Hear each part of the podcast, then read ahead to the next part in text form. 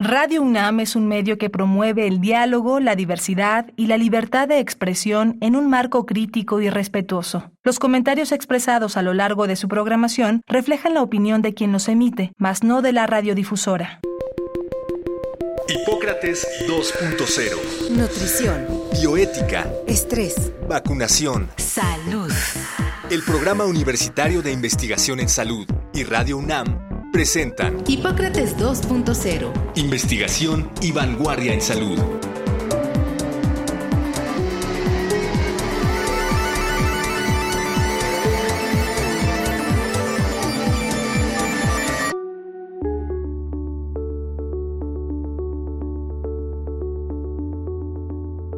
Hola, ¿qué tal? Bienvenidos a Hipócrates 2.0. Yo soy Mauricio Rodríguez. Como cada semana les doy la más cordial bienvenida. Agradezco que nos estén sintonizando aquí en Radio UNAM, como todos los martes, y en el momento en el que estén accediendo a los podcasts.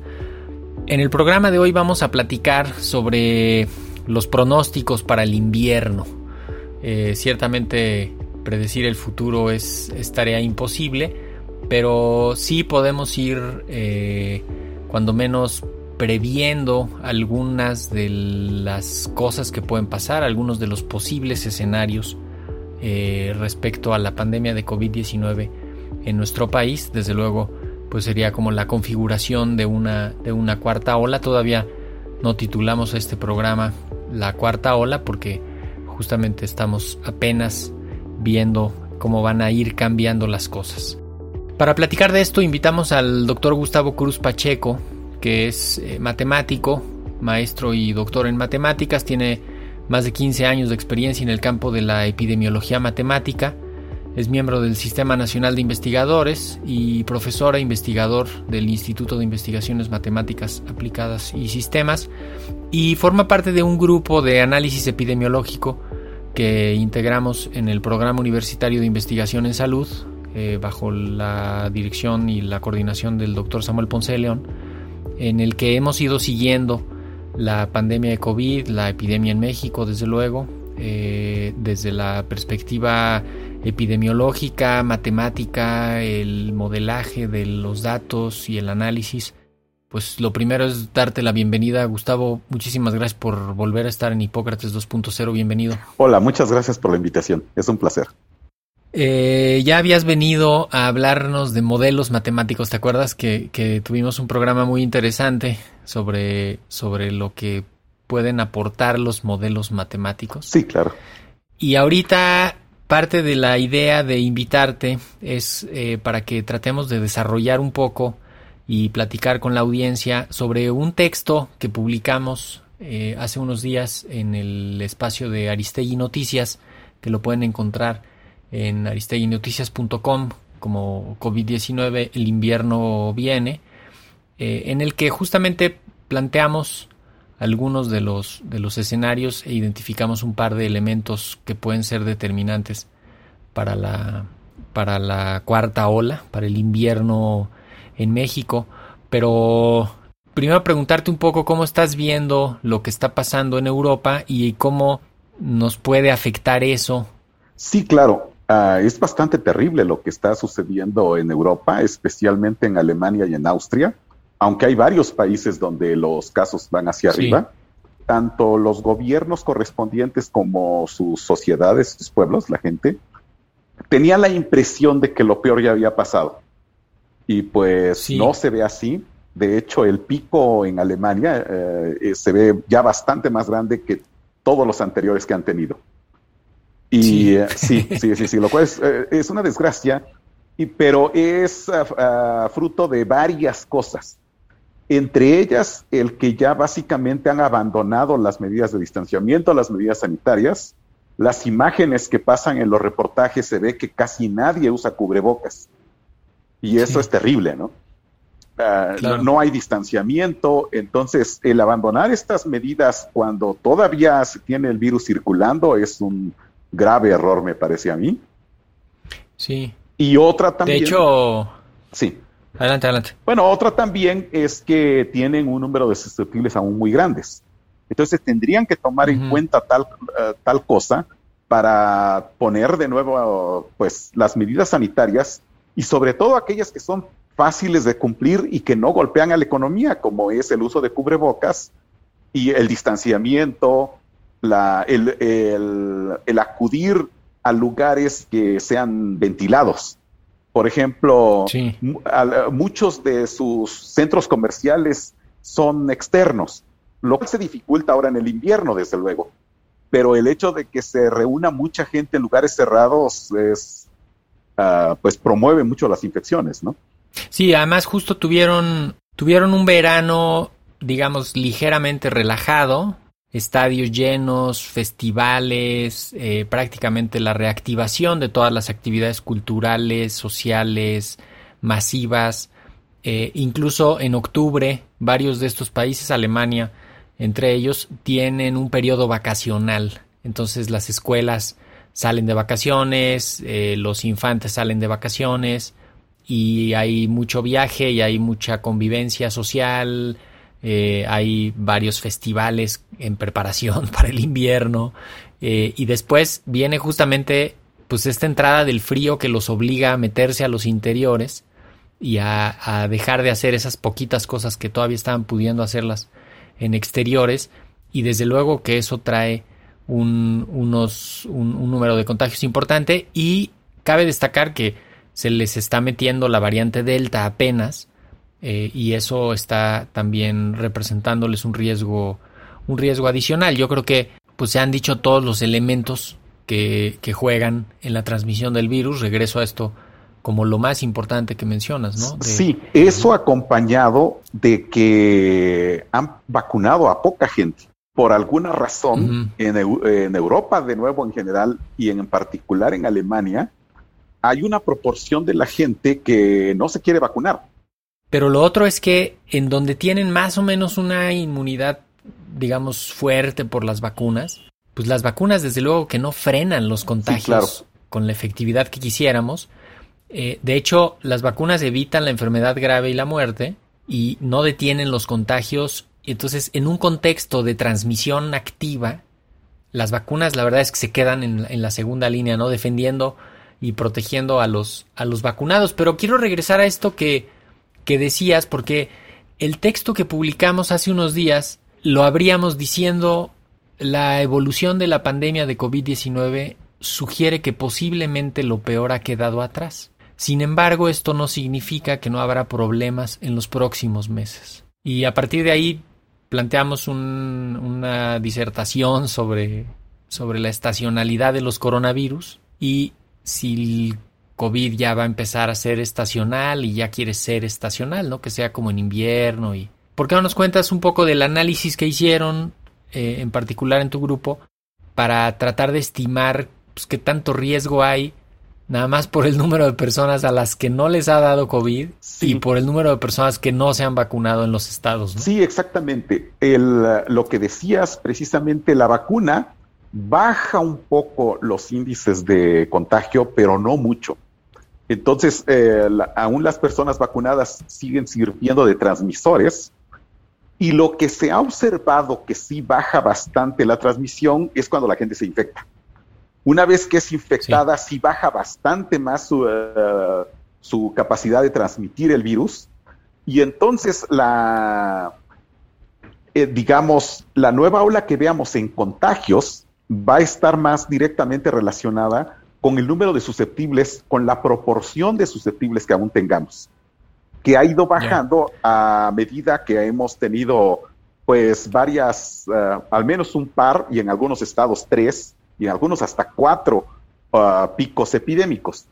Y en otros, como en particular la Ciudad de México, se han presentado ciertas mesetas en las que los picos epidémicos no bajan hasta hasta cerca del cero, sino que se mantiene por tiempos largos una meseta de, contagios, es decir, un ritmo medio constante de contagios aún un tanto altas. Todo esto lo que hace es que pues se haya eh, ya bastante gente haya tenido contacto y se haya infectado, aún si no ha tenido síntomas o, ha tenido síntomas leves.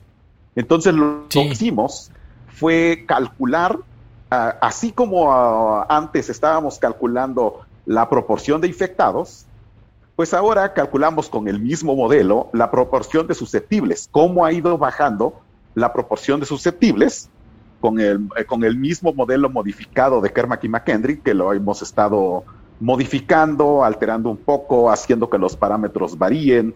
Hemos hecho bastantes cosas con este modelo, lo hemos modificado en varias formas, pero con este mismo modelo que habíamos utilizado en ocasiones anteriores, hemos calculado cómo ha cambiado en los diferentes estados de la República la proporción de susceptibles. Y claro, el riesgo de contagio, el riesgo de que se genere una nueva ola de contagios en los diferentes estados, está directamente relacionada con esa proporción de susceptibles que queda. Entre menos susceptibles quede, pues menos uh, posibilidades hay de generar una nueva ola o que una nueva ola generada sea grande, ¿no? Claro, que los susceptibles son los a los que todavía no nos da, sí. me voy a incluir. Sí, exact, sí exactamente. pero, este. pero, es, pero no sabemos, o sea, no te ha dado la, la enfermedad, pero tampoco claro. sabemos si te hayas infectado o no. O bueno, no sé si te hayas hecho algún test de... Um, no, no, no, no, sí, porque no sirven, porque ¿no? sé, sí, exactamente. sé que no sirven. Aún, aún si se hace uno el test son bastante, no, no son muy precisos, ¿no? Por decirlo menos. El hecho de que uno no se haya enfermado no quiere decir que uno no se haya expuesto al virus, ¿no? Y entonces uno ya puede estar parcialmente inmunizado, aun si no se dio cuenta de que fue infectado, ¿no? Van más o menos estimados 4 millones de casos. Pensamos que puede haber, como detrás de cada caso sí confirmado, registrado por el sistema, pudiera haber como entre 6 y 10 personas que no las registra el sistema porque no las ve, porque no se diagnostican, pero que pudiera ser como un universo así.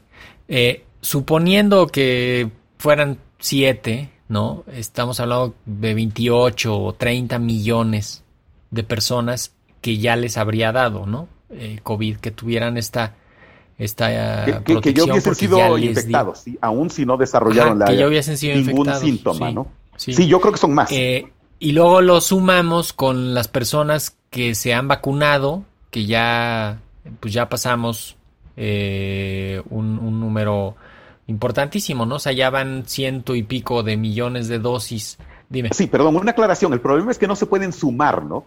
Sino que hay que tomarlos en cuenta pero no es una suma porque si sumaras a los 40 millones, claro. otros 40 no, millones, ya, pues ya, ya acabamos todos a su casa felices. De hecho, 64.5 millones de personas con el esquema completo más los otros 40. Sí, claro, hay, un, hay, mucha redundancia, sí, ¿no? Eh, hay mucha redundancia. Es mucha la redundancia y como decíamos al principio, el que estés vacunado no, no implica que no lo transmitas y que no te infectes, de hecho. El asunto es que la vacuna es tremendamente importante porque evita que te enfermes, que te enfermes grave o que fallezcas, ¿no?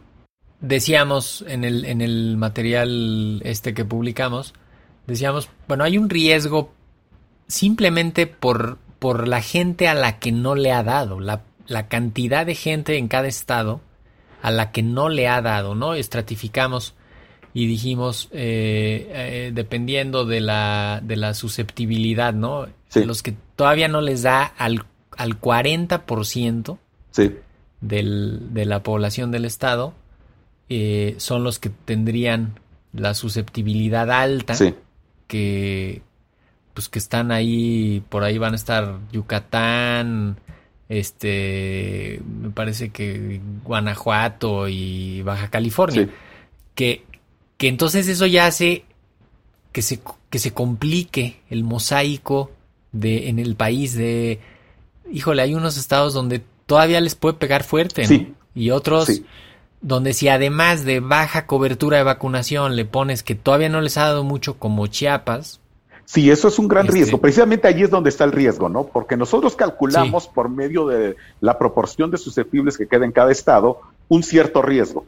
Pero ese riesgo sí. sería en contagios. Si un estado en particular tiene un alto riesgo de contagios, pero su proporción de vacunación es alta, entonces eso haría que no hubiese tantos hospitalizados de, de todos claro, esos claro. contagios, ¿no? Pero si un sí. estado tiene una tasa de vacunación aún baja, entonces, aun cuando el pico infeccioso en términos de contagios no sea muy grande, pues sí podrían tener bastantes uh, hospitalizaciones, ¿no? Ahora, esto que está pasando en Europa, eh, el riesgo de variantes, ¿no? Sí. Que se generen nuevas variantes y lo que está empezando a ocurrir en Estados Unidos, ¿te preocupa para México? Sí, claro. Eh, una ventaja que tenemos, uh, que hemos tenido a lo largo de esta pandemia, es que casi en cada pico que, que hemos tenido, de alguna manera como que hemos sido advertidos por estos países. Estos países, Sí, al ¿verdad? estar en una latitud más alta, pues estar más al norte, pues eh, el invierno, eh, las temperaturas empiezan a bajar más pronto, tienen el invierno antes que nosotros, o al menos inicia antes que nosotros las temperaturas ah, bajas el frío, y eso hace que empiecen el pico infeccioso antes. Entonces, Si, si vemos que en, que en Europa están teniendo un pico infeccioso, pues es porque aquí lo vamos a tener unas tres o cuatro semanas después, ¿no? O sea, no hay con qué pensar que en México no habrá Claro.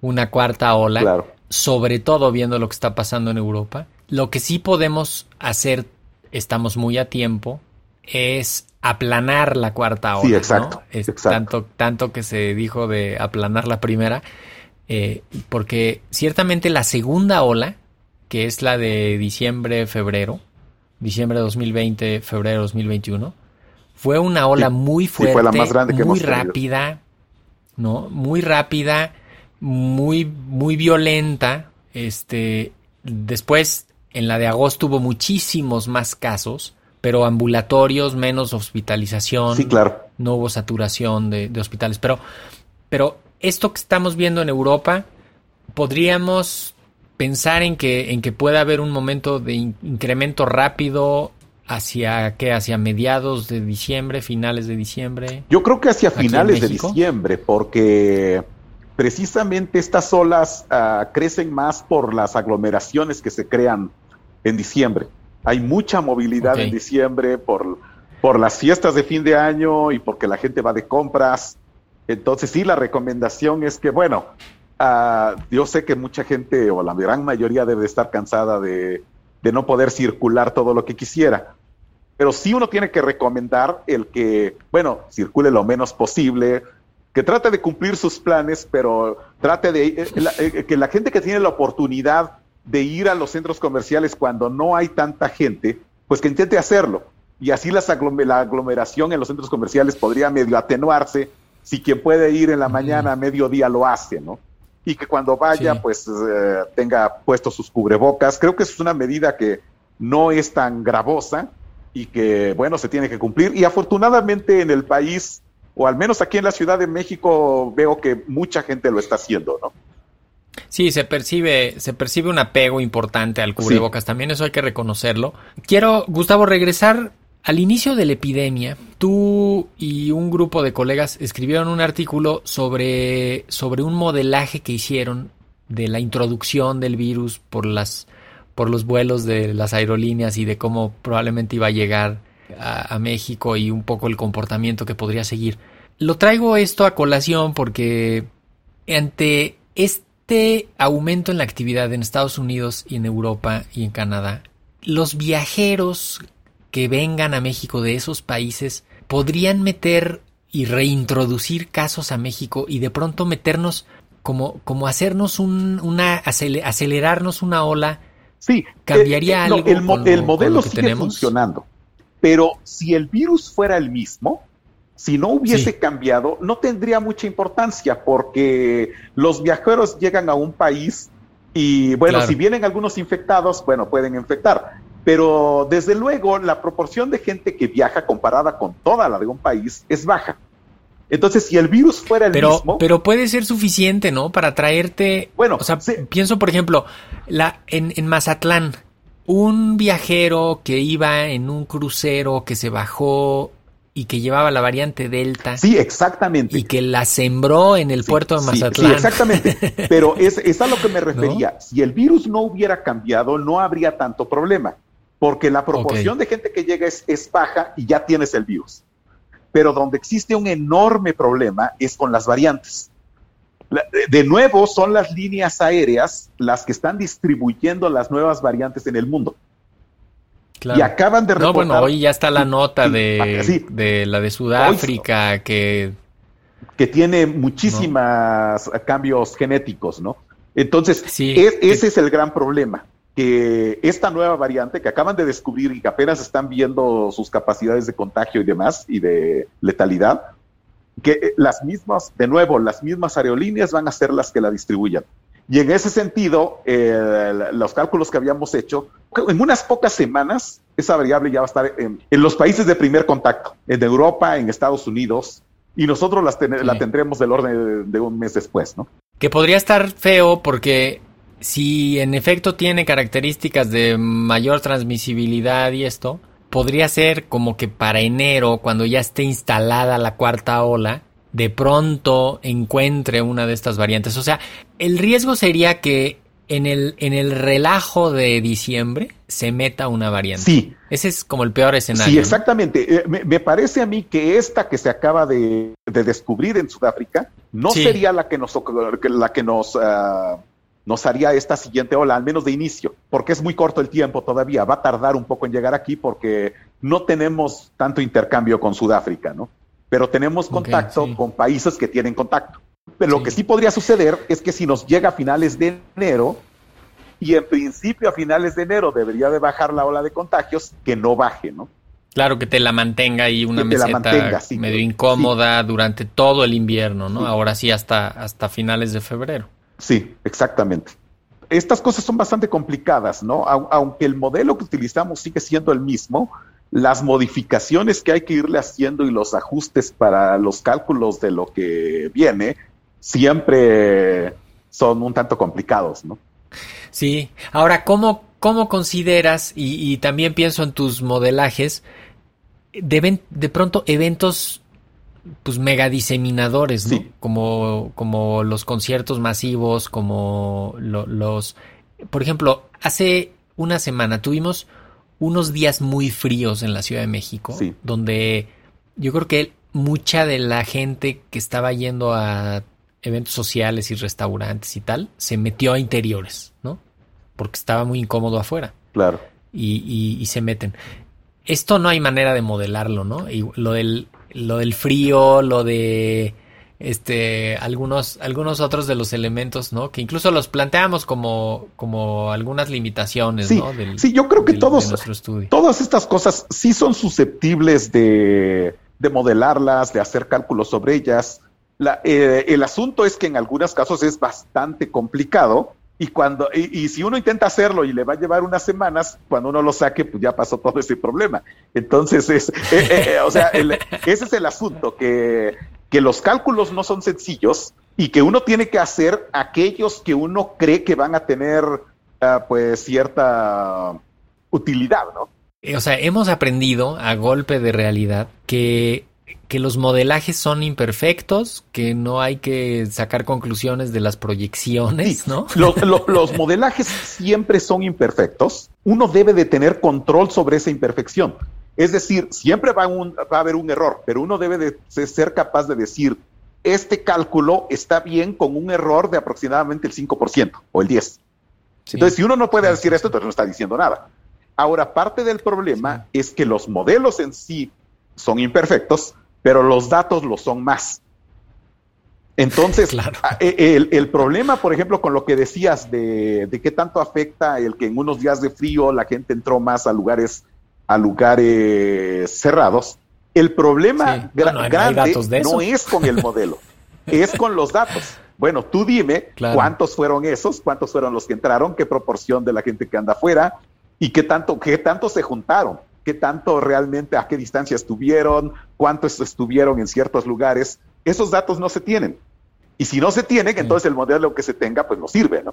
Cuando menos lo que sí tenemos muy muy firme en el conocimiento es que el virus se transmite por aerosoles, que hay que mantener ventilados los espacios cerrados donde estemos. Sí, sí, eso es fundamental. Que hay que evitar que hay que evitar los sitios concurridos, las estancias prolongadas en donde haya mucha gente, hay que usar el cubrebocas en todo momento, hay que tratar de controlar el número de contactos que tengamos para poder tener trazabilidad en las cadenas de contagio, ¿no? Imagínate una fiesta de 20, eh, qué difícil, pero pues si fuera una fiesta de 7 o de 8, es mucho, más, sencillo, y en ese sentido parte del problema es que la trazabilidad básicamente la tiene que hacer la gente, porque no se tienen los medios para hacerla como lo hacen en China, por ejemplo, ¿no?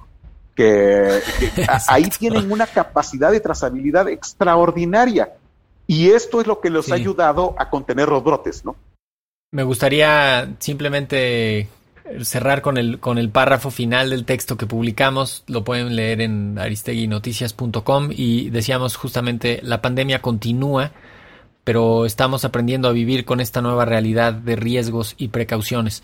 Solo anticipando y preparándonos para lo que viene, lograremos tener mayor control sobre los riesgos de la vida cotidiana en las próximas semanas.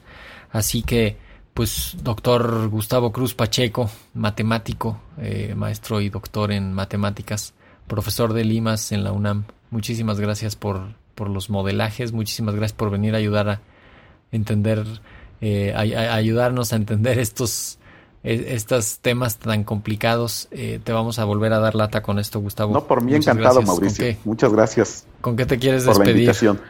Ah, bueno, si me das la oportunidad, fíjate que la vacunación ha sido bien aceptada por la gente, eso me da mucho gusto. Sí. Y creo que sí debemos de darle una felicitación a la gente, que ha aceptado mucho más la vacunación. No tenemos el problema que tiene, por ejemplo, Alemania, de una proporción enorme de gente que es muy ignorante, que, que tiene una alta escolaridad pero la escolaridad no significa menor ignorancia eh, necesariamente, como podemos ver en este caso. Entonces, creo que nuestro pueblo ha, mostrado en esta ocasión una mayor educación, ¿no? Y acepta el uso del cubrebocas, ¿no? Yo creo que hay una parte también de, de, las medidas que la gente, pues sí las ha hecho parte de su vida cotidiana. Eh, y, y, me sumo a esta felicitación de, de la aceptación de la, de la vacunación. Ahora sí que esa aceptación no la tiene ni Obama. no, ciertamente, ni de cerca. En Estados Unidos se están peleando por porque unos se quieren poner 30 refuerzos y, otros no se quieren poner ni una dosis, ¿no? Yo creo que sí, sí, sí. eso hay que, hay que hacerlo. Bueno, pues con eso nos vamos, Gustavo. Muchísimas gracias por haber estado en Hipócrates 2.0 otra vez. Encantado, hasta luego. Esto fue todo por hoy. Yo soy Mauricio Rodríguez. Muchísimas gracias por habernos escuchado. Esperemos no haberlos aturdido. La cosa es sencilla, usen el cubrebocas, manténganse en lugares ventilados, eviten sitios muy concurridos y administren sus contactos lo más que puedan en estas fechas. Espero que nos acompañe la próxima semana, agradezco su atención el día de hoy y quédense en sintonía de Radio UNAM. Agradecemos al doctor Samuel Ponce de León, coordinador del Programa Universitario de Investigación en Salud y coordinador académico de esta serie el Programa Universitario de Investigación en Salud y Radio UNAM agradecen tu escucha. Te esperamos la siguiente semana para platicar sobre lo último en materia de salud e investigación en Hipócrates 2.0. Investigación y vanguardia en salud. Se despiden de ti en la producción Patti Gamboa, Héctor Castañeda y Alejandra Gómez. Hipócrates 2.0. Radio UNAM. Experiencia sonora.